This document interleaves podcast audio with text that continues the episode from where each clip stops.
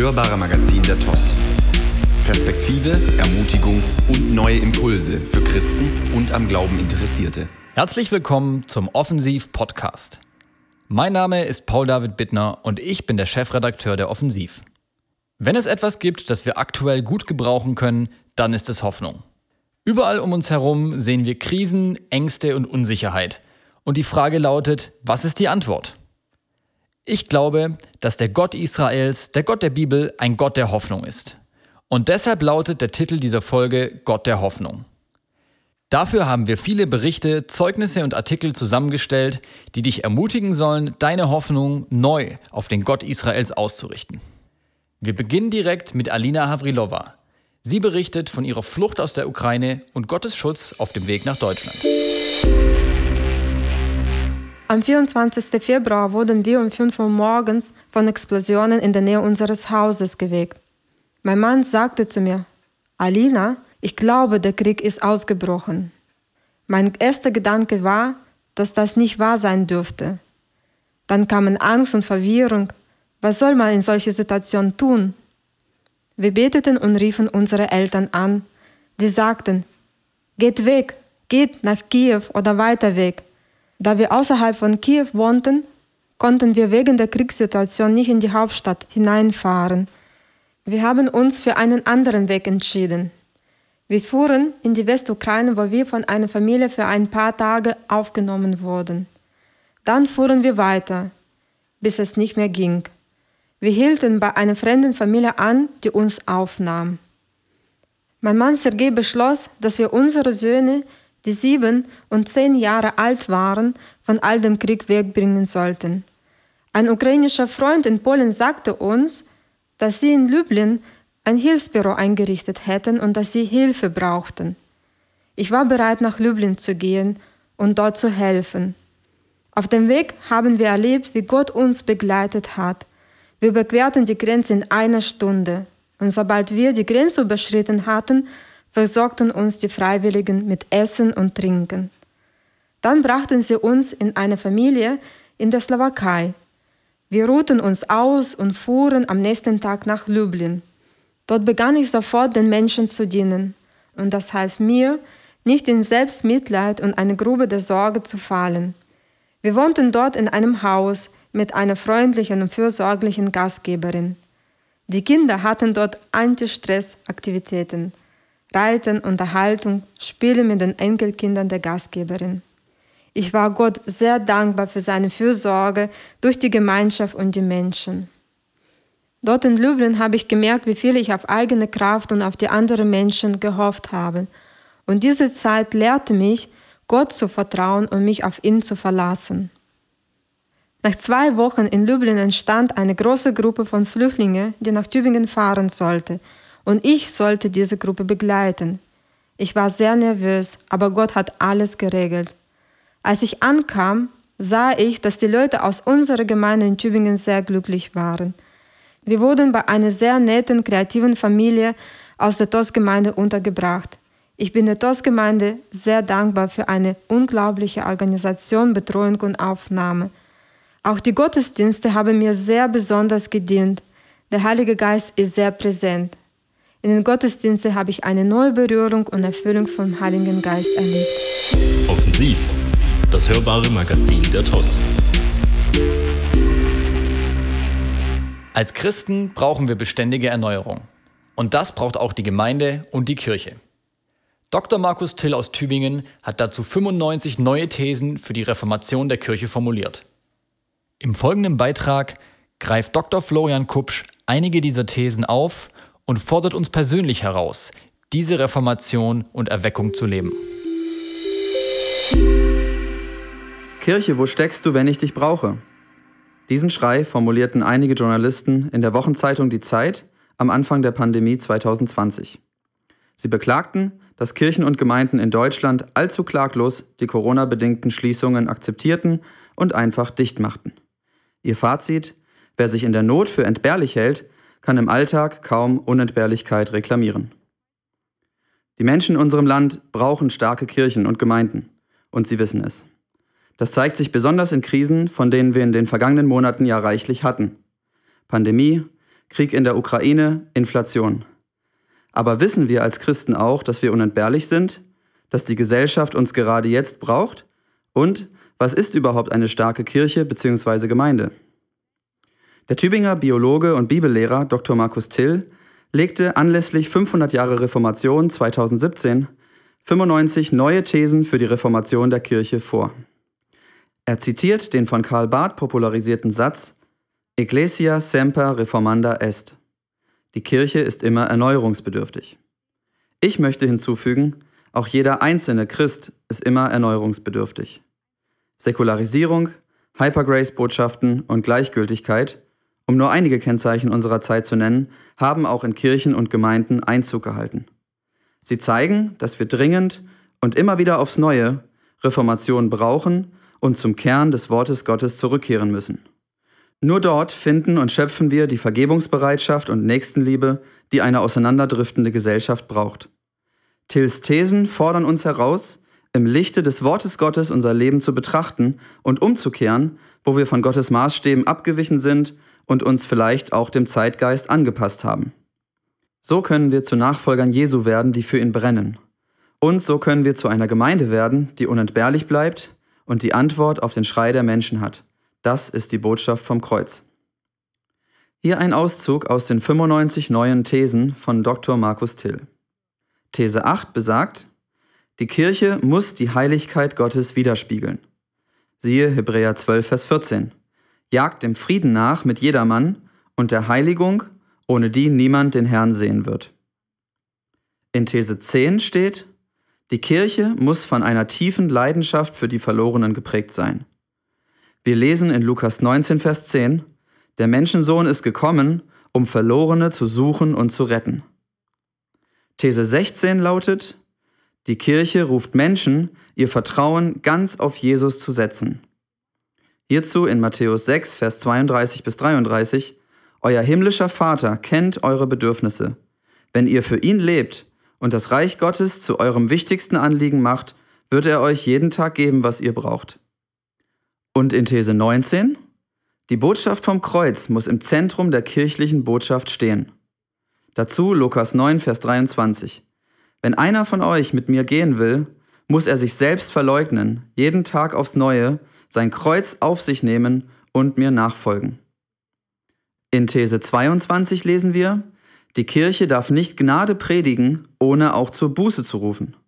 Jakobus 5, Vers 9 bis 10 sagt dazu, tut Buße, Erkennt eure Schuld und weint darüber. Klagt und trauert. Seid traurig statt zu lachen und niedergeschlagen statt euch zu freuen. Wenn ihr eure Schuld vor dem Herrn eingesteht, wird er euch wieder aufrichten. Außerdem These 27. Der zentrale Auftrag der Kirche ist es, Menschen zu Jüngern zu machen. Siehe Matthäus 28, Vers 19. Darum geht zu allen Völkern und macht sie zu Jüngern. These 36 besagt, Kirche braucht starke Vorbilder und Leiter, um gesund wachsen zu können. Passend dazu 1. Timotheus 5, Vers 17. Die Ältesten, die der Gemeinde gut vorstehen, die halte man zweifacher Ehre wert, besonders die sich mühen im Wort und in der Lehre. Zuletzt These 40. Kirchliche Leiter sind keine Herrscher, sondern Diener. So lesen wir in Johannes 13, Vers 14 bis 15. Wenn nun ich, euer Herr und Meister, euch die Füße gewaschen habe, so sollt auch ihr euch untereinander die Füße waschen. Ein Beispiel habe ich euch gegeben, damit ihr tut, wie ich euch getan habe. Offensiv, das hörbare Magazin der TOS. Auf wen oder was richtest du deine Hoffnung aus? Darüber hat Jobs Bittner vor einiger Zeit gepredigt. Freut euch auf einen Beitrag, der diese Predigt kurz zusammenfasst. Der Titel ist wie das bekannte Sprichwort. Die Hoffnung stirbt zuletzt. Die Hoffnung stirbt zuletzt von Jobst Bittner. Das bekannte Sprichwort ruft uns auf, unter allen Umständen an der Hoffnung festzuhalten. Aber Hoffnung kann auch trügerisch sein. Die Welt hat sich in den letzten Jahren dramatisch verändert und uns gelehrt, dass wir aufgrund trügerischer Hoffnungen Warnungen überhören und die Wahrheit nicht erfassen können. Die Bibel spricht über eine reale Hoffnung, in der wir siegreich leben können. Wusstest du, dass Gott in jeden Menschen die Hoffnung hineingelegt hat? Seit er Adam mit seinem Odem zum Leben erweckte, gehört die Hoffnung zu unseren existenziellen Erfahrungen. Zugleich wissen wir, dass Hoffnungen immer auch enttäuscht werden können. Erloschene Hoffnung macht uns krank und führt leicht zur Depression. Wir dürfen eine Hoffnung kennenlernen, die beständig ist und nicht enttäuscht werden kann. Ich nenne sie die 3D-Hoffnung. Es ist die Hoffnung, die vom Menschen zuerst auf Gott ausgerichtet ist und sich dann in der realen Welt widerspiegelt. Der Zielpunkt dieser Hoffnung sind nicht die Perspektiven dieser Welt, sondern Gottes Perspektive für die Welt. Sie ist immer eine Ewigkeitsperspektive, die auf die Wiederkunft Jesu ausgerichtet ist. Viele Menschen leben jahrelang für Träume, die sich irgendwann in Luft auflösen. Der Karrieretraum wird nicht erfüllt, die Zukunftshoffnung weicht der bitteren Realität. Die Bibel sagt, ein falsches Hoffen macht dein Herz krank. Sprüche 13, Vers 12. Wie wäre es, wenn wir den Gott der Hoffnung kennenlernen, der uns mit Freude und Frieden überschütten will? Das sagt Paulus in Römer 15, Vers 13. Der Gott der Hoffnung aber erfülle euch mit aller Freude und Frieden im Glauben, dass ihr immer reicher werdet an Hoffnung durch die Kraft des Heiligen Geistes. Jesus warnt seine Jünger in den Endzeitreden Matthäus Kapitel 24 und 25 vor den Gefahren der trügerischen Hoffnung. Warum ist diese Hoffnung für sie so gefährlich, wie das Laufen auf viel zu dünnem Eis? Die trügerische Hoffnung hatte sie blind werden lassen für die Zeichen ihrer Zeit. Matthäus 24, Vers 39. Es gibt viele Situationen, in denen unsere Hoffnung enttäuscht und zu einem Gefängnis werden kann. Ich lade dich ein, den Gott der Hoffnung kennenzulernen, der dich gerade jetzt aus diesem Gefängnis befreien möchte. Seine Hoffnung ist voller Freude und Frieden. Er möchte, dass deine Hoffnung durch die Kraft des Geistes immer reicher wird. Bist du bereit? Die vollständige Predigt, die Hoffnung stirbt zuletzt, kann auf unserem YouTube-Kanal TOS Ministries nachgeschaut werden. Offensiv, das hörbare Magazin der TOS. Jesus ruft seine Jünger im Missionsbefehl dazu auf, alle Völker zu taufen und sie zu Jüngern zu machen. Diese Taufe kann eigentlich überall passieren. In der Badewanne zu Hause oder auch im Pazifischen Ozean. Aaron Dewald berichtet aus Lima, Peru von der Taufe im Pazifik und wie Jesus das Leben von Menschen dort verändert hat. Die Gemeinde der Transformation in der peruanischen Hauptstadt Lima besteht seit 2003. Zu ihr gehören über 50 feste Mitglieder. Und jede Woche nehmen bis zu 70 Gottesdienstbesucher online und in Präsenz an den Veranstaltungen teil. Neben der Gemeinde gibt es auch ein Transformatorenhaus, ein Kinderhaus, in dem Straßenkinder ein neues Zuhause bekommen. Aus ehemaligen Straßenkindern sind hier starke Persönlichkeiten geworden, die Verantwortung in der Gemeinde übernehmen. Aufgrund der Corona-Pandemie war das Gemeindeleben auch in Lima in den vergangenen zwei Jahren teils erheblich eingeschränkt. Feste mit größeren Menschenansammlungen durften nicht gefeiert werden. So war die erste Taufe im April im Pazifik seit zwei Jahren etwas ganz Besonderes. Sechs Jugendliche hatten in der Zwischenzeit ihr Leben Jesus wiedergegeben und waren entschlossen, seine Nachfolger zu werden. Mit der Taufe wollten sie diese Entscheidung besiegeln. Die fröhliche Feier startete mit Lobpreis, Tanz und den Zeugnissen der Täuflinge. Dann ging es ab in den Pazifischen Ozean. Katja kannte von klein auf alle Bibelgeschichten und ging jede Woche mit ihren Eltern in die Kirche. Aber sie kannte Jesus nicht persönlich. Ihre erste Begegnung mit Gott als Vater hatte sie mitten in der Quarantänezeit. Er ließ sie wissen, dass er sie liebt und einen Plan für sie hat. Katja möchte diesem Plan folgen und nicht länger in Gesetzlichkeit und Bitterkeit leben. Das bezeugte sie durch ihre Taufe. Sie hat gefunden, wonach sie immer gesucht hatte. Jeremy wuchs in einer Familie auf, in der sich niemand um ihn kümmern konnte. Schließlich kam der vernachlässigte Junge in das Transformatorenhaus in Lima. Hier erlebte er zum ersten Mal, wie sich seine innere Leere füllte. In einer Gemeindeveranstaltung begegnete ihm der Heilige Geist. Jeremy erhielt die Berufung, für Gott zu tanzen. Darin will er leben und sich von Gott gebrauchen lassen, damit auch andere Menschen Gott erleben können und gerettet werden. Bis zur nächsten Taufe im Pazifik wird es nicht noch einmal zwei Jahre dauern. Erweckung einer neuen Generation. Persönliche Berichte vom ersten Youth Retreat. Im April kamen über 150 Jugendliche und junge Erwachsene zwischen 14 und 28 Jahren zum ersten TOS Youth Retreat zusammen. Teilnehmer aus Peru, aus Argentinien, Bolivien, Ecuador und Weißrussland waren live zugeschaltet.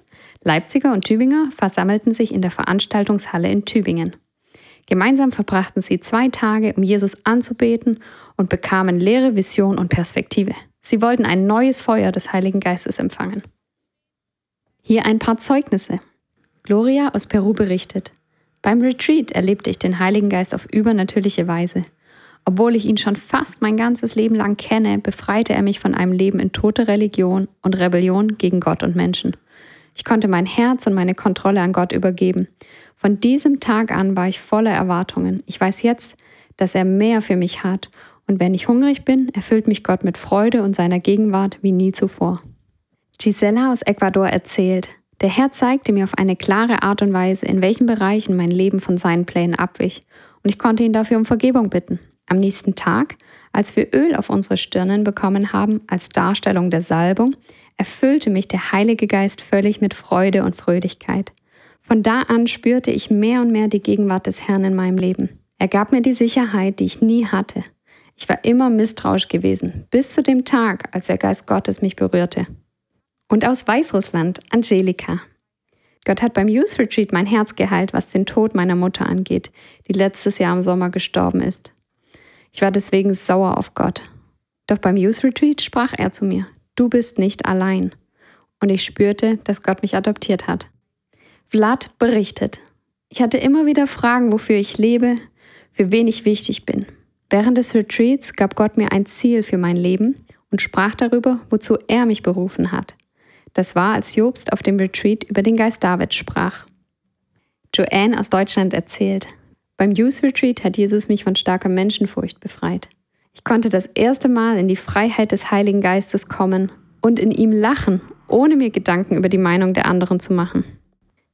Jordana, ebenfalls aus Deutschland, sagt, ich habe mich immer selbst abgelehnt und war nie zufrieden mit mir. Dadurch habe ich auch immer versucht, die Aufmerksamkeit von anderen zu bekommen und habe mich für andere Menschen verstellt.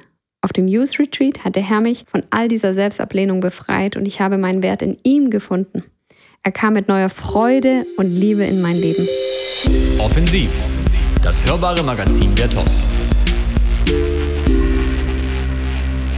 Eddie Inchedi ist Familienvater, Kaufmann, Anbetungsleiter und Kinderpastor in der TOS-Gemeinde Tübingen.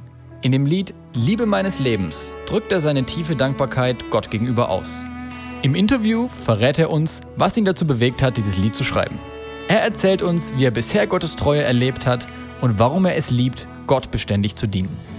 Und du bist meine erste Liebe, Jesus. Du hast mich schon geliebt, als ich ganz weit weg von dir war. Auf der Suche nach jemandem, der meinen Hunger stillt da traf ich dich, die Liebe meines Lebens. Jesus, danke, dass du mich gerettet hast. Du hast mein Leben neu gemacht. Wie ist das zu so einem krassen Dankbarkeitslied gekommen, wo man doch eigentlich sagen könnte, Pandemie, oh, oh wie, Hilfe. Ja, ja, ja. Ja, also ich habe, ähm, äh, das war im, im Lockdown, war das eigentlich, wo das äh, Lied entstanden ist und wo ich mich hingesetzt habe. Da hat man auch äh, doch etwas mehr Zeit gehabt dann, äh, aufgrund der, möglich der, der eingeschränkten Möglichkeiten. Aber ähm, es war tatsächlich äh, in einer Gebetszeit, ähm, da habe ich äh, schon die Melodie des Liedes gehabt, aber noch nicht den, den, ähm, den Inhalt. Ähm, man kann ja, man, manchmal ist es ja beides, wenn man Lieder schreibt, dass du dann erstmal weißt, äh, darum soll es gehen, aber jetzt mhm. musst du es noch besch beschmücken mit einer Melodie und mit äh, musikalischen äh, Dingen. Und, und da war es eher so, dass ich, ähm, ich habe die Melodie schon gehabt und, und während ich da gebetet habe, ähm, Gebetszeit genommen habe, da habe ich äh, erstmal für alle möglichen Sachen gebetet und irgendwann hat mich der Heilige Geist angehalten und gesagt, hey, ähm, ähm, ich will einfach, dass du an mein Herz kommst. Und dann habe ich einfach, dann war erstmal eine Stille und ich habe einfach Zeit mit dem Heiligen Geist gehabt und es war sehr kostbar, sehr besonders. Das war sehr intim. Ähm, und in dieser Zeit mit, im Gespräch mit dem Heiligen Geist mhm. habe ich ihn einfach nur noch danken können. Wenn wir jetzt schon bei dem Thema dankbar sind, du hast schon ein bisschen erzählt, also du hast eigentlich schon ausführlich gesagt, was dich so dankbar macht. Und würdest du sagen, dass die ganzen Sachen, die Punkte, die du jetzt erzählt hast, also dass er dich gerettet hat vor Unfall und geistlichem Tod, von, raus aus Religion und Depression und dass er dich versorgt hat, ist das was, wo du sozusagen täglich dankbar für bist? Oder was macht dich im täglichen oder in der Grundhaltung dankbar? Naja, in der, in der Zeit, in der wir jetzt gerade leben, ist es, kannst du, kannst du auch viel rummotzen und rumnörgeln und das tue ich schon auch. Ich bin ja auch ein Mensch, ja, sich ständig über irgendwelche Sachen aufregt oder irgendwelche Sorgen oder mhm. keine Ahnung, ja. Aber ähm, grundsätzlich bin ich wirklich dankbar und ich merke, dass wenn ich auch so Gott suche und einfach, äh, so wie es auch das Wort Gottes letzten Endes sagt, ja, wenn du mit Dankbarkeit vor ihm kommst, dann ist die Gegenwart Gottes sehr schnell da. Mhm. Der Herr ist da und dann ist schon so ein Teppich von, ja, der Teppich von Dankbarkeit da äh, schon gelegt, äh, wo der Herr äh, mir gerne begegnet und die, die Gebetszeit schon ganz anders startet. Ähm, und auf der anderen Seite natürlich dankbar auch für seine Treue, ja, dass er einfach gut ist, dass er treu ist, ähm, dass er mich nicht fallen lässt, dass er uns nicht fallen lässt. Das Interview mit Eddie Inchedi in voller Länge findest du übrigens als Extrafolge unter diesem Podcast. Offensiv, das hörbare Magazin der TOS. Im Frühjahr diesen Jahres durfte ich selbst mit dem March of the Nations auf dem Israel National Trail laufen. Ein Bericht aus erster Hand hört ihr jetzt von Janina Andries. Top ausgerüstet nach Israel. Dieses Jahr im Mai sind wir mit dem March of the Nations unter dem Motto United to be a Light und Walk the Land in unterschiedlichen Kategorien und Teams verschiedene Etappen des Israel National Trails gelaufen, um dort ein Zeichen der Freundschaft zu Israel zu setzen. Alles hat mit einer Konferenz in Jerusalem gestartet und mit Märschen und Veranstaltungen in vier Städten Israels geendet. Der March of the Nations war eine extra Herausforderung. 50 Liter Rucksack mit Zelt, Isomatte und Schlafsack – aber der Reisepass steckt im falschen Handgepäck zu Hause. So lässt mich mein erster Flug am Gate in Memmingen fassungslos stehen und fliegt mit einem großen Gemeindeteam ohne mich nach Tel Aviv. Das war meine erste Reise nach Israel. Dafür war mein ganzes Herz, meine volle Entscheidung für Israel, meine eigene Identifikation mit dem auserwählten Volk Gottes und meine ganze Investition gefordert. Denn die zweite Buchung meines Fluges kostete mich nicht nur mehrere hundert Euro, sondern auch viele Gebete und Ermutigung. Schon lange vor meiner Reise hatte ich mich phasenweise mit meiner Haltung gegenüber dem jüdischen Volk auseinandergesetzt. Meine Gleichgültigkeit und Distanz gegenüber Israel begann zu zerbrechen, als ich ein Decke des Schweigensseminar in meiner Gemeinde besucht habe. Dadurch habe ich mich erstmals dem gestellt, was meine eigene Familie im Nationalsozialismus gemacht hat und bin mit den Jugendlichen unserer Gemeinde nach Polen gereist, um die zentralen Orte der grausamen Vergangenheit wie das KZ Auschwitz-Birkenau zu besuchen. Ich kam dann tatsächlich noch pünktlich in Jerusalem an. Bei der Eröffnung der March of the Nations Konferenz verstand ich während eines Vortrags von Jobs Bittner zum ersten Mal, dass mein eigener Umgang mit Israel Segen oder Fluch zur Folge hat. Insbesondere als die Stelle aus 1. Mose 12, Vers 3 vor mir aufleuchtete. Ich will segnen, die dich segnen, und verfluchen, die dich verfluchen, und in dir sollen gesegnet werden alle Geschlechter auf der Erde. Von Jerusalem aus verteilten wir uns im ganzen Land. Auf dem Israel National Trail wollten wir das auserwählte Volk Gottes segnen, für Israel beten und um Vergebung bitten. In unserem Team von fünf Personen konnten wir als Deutsche und Polen die Botschaft von unserer Verbundenheit zu jüdischem Leben mit vielen Israelis teilen, die sehr überrascht und berührt von unserer Aktion waren. Unsere Etappe führte auf den Berg Meron, wo jährlich ein Pilgerfest im Mai stattfindet, bei dem letztes Jahr durch eine Panik viele Menschen umgekommen sind. Als wir dort die Israel-Flagge an unseren Wanderrucksack gehängt hatten, wurden mir die Auswirkungen der Worte meiner Vorfahren bewusst, die Tod über dem Volk Israel ausgesprochen haben. Ich wusste in meinem Herzen, dass ich heute für das Leben von Israel laufen will, für Israel beten und dazu beitragen, dass sie von allem befreit werden, was unsere Vorfahren über sie gebracht haben. Nach meiner Reise weiß ich, dass die eigentliche Reise erst beginnt. Ich will weiter Verantwortung übernehmen für das, was meine Familie getan hat. Ich will die Worte dafür finden und aussprechen. Ich will heute anders handeln. Ich will ein anderes Herz haben. Ich will die Hand reichen, wo grausamste Waffen erhoben wurden. Ich will zur Heilung beitragen, wo verletzt wurde. Und ich weiß, dass ich mich jeden Tag neu dafür entscheiden muss, bis es in meinem Herzen lebt. Nach meinem ersten Besuch in Israel habe ich deshalb angefangen, das Buch Die Decke des Schweigens zerbrechen von Jobs Bittner zu lesen. Mit meinem Bericht möchte ich dich ermutigen, aktive Schritte der Aufarbeitung zu gehen, auch wenn dich ein heftiger Gegenwind immer wieder zurückdrängen will. Es lohnt sich, sein eigenes Herz zu erkennen und den Segen freizusetzen, den Gott für Israel verheißen hat. Die Marsch des Lebensbewegung entstand 2007 aus der Schulderkenntnis und inneren Erschütterung der Nachfahren von Nazitätern, die bereit waren, die eigenen Familiengeschichten offenzulegen und sich heute öffentlich zu Israel zu stellen. Alles begann mit Märschen auf den Routen der Todesmärsche und wurde im Laufe der letzten Jahre zu einer internationalen Bewegung, die Märsche und Gedenkveranstaltungen auf der ganzen Welt durchführt. Im Kern geht es dabei immer um Erinnerung, Versöhnung und darum, ein Zeichen für Israel und gegen Antisemitismus zu setzen. Auf www.marschdeslebens.org könnt ihr mehr darüber erfahren. Offensiv, das hörbare Magazin der TOS. Wer heute mitten auf dem Marktplatz seiner Stadt ein Holzkreuz aufrichtet, kann verschiedene Reaktionen erwarten.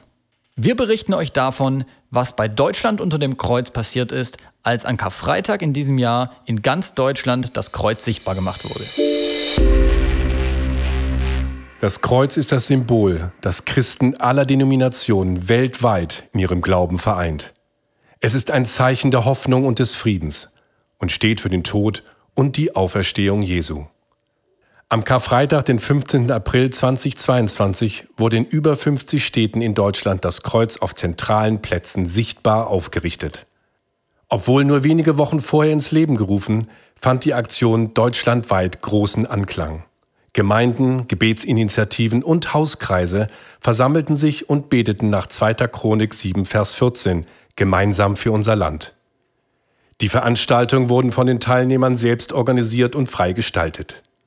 Eine Ausarbeitung mit Gebetspunkten, Proklamationen, Buß- und Segensgebeten wurde den Teilnehmern zur Verfügung gestellt. Viele Veranstaltungen wurden mit der Verkündigung des Evangeliums verbunden. Aus den meisten Städten wurde von großer Offenheit und Interesse der Passanten berichtet. Sie wollten die Botschaft des Kreuzes hören und neu kennenlernen. Am Ostersamstag fand ein gemeinsamer Online-Gebetsgottesdienst für alle Teilnehmer statt. Mit Jobs Bittner, Harald Eckert, Stefan Haas, Walter Heidenreich und Schwester Joela Krüger. Sie sprachen über die Wege, wie wir durch die persönliche und nationale Buße zum Kreuz kommen können und Jesus als dem König der Juden begegnen. Viele waren bewegt und empfingen eine neue Last, für Deutschland zu beten und die Kraft des Evangeliums weiterzugeben. Was würde passieren, wenn an jedem Karfreitag in hunderten Städten in Deutschland das Kreuz aufgerichtet würde? Deutschland unter dem Kreuz. Karfreitag 2023 soll diese Aktion mit einer größeren Trägerschaft weitergehen. Auch du kannst mit dabei sein. Hier ein paar Erfahrungsberichte von Teilnehmern. Die FCJG Lüdenscheid berichtet, es war uns eine Freude, bei Deutschland unter dem Kreuz mitzumachen. Einen herzlichen Dank auch an Jobs Bittner, dass er die Initiative ergriffen hat. Es war uns eine Ehre, das Kreuz in seiner Heimatstadt aufzurichten. Die 50 Städte, die mitgemacht haben, bestätigen, dass ihr zur richtigen Zeit das Richtige gemacht habt. Wir freuen uns, dass ihr bereits für 2023 eine neue deutschlandweite Aktion plant.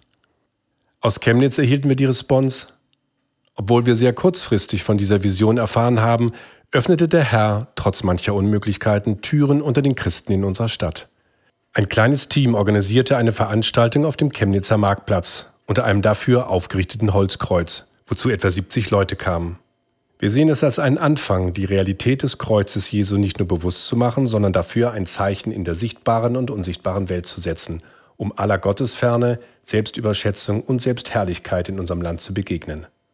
Die Ökermünder Eiche schreibt, die Aktion Deutschland unter dem Kreuz war für uns ein echtes Geschenk und eine gute Möglichkeit, nach der Corona-bedingten Pause in Ökermünde auf dem Marktplatz präsent zu sein das Kreuz als Zentrum des Evangeliums und Wendepunkt in der Menschheitsgeschichte aufzurichten. Wir waren sehr dankbar, dass sich andere Christen aus der Stadt an dieser Aktion beteiligt haben. Registriere deine Stadt jetzt schon für 2023. www.deutschland-unter-dem-kreuz.de Das war der aktuelle Offensiv-Podcast mit dem Titel Gott der Hoffnung. Wenn dir die Folge gefallen hat, dann hör gerne auch die anderen nach und vergiss nicht zu abonnieren. Wir freuen uns über euer Feedback und auch über finanzielle Unterstützung. Weitere Informationen und aktuelle Veranstaltungen der TOS-Gemeinde findest du auf tos.info. Das Interview mit Eddie Inchedi in voller Länge findest du übrigens als Extrafolge unter diesem Podcast. Danke fürs Zuhören und bis zum nächsten Mal.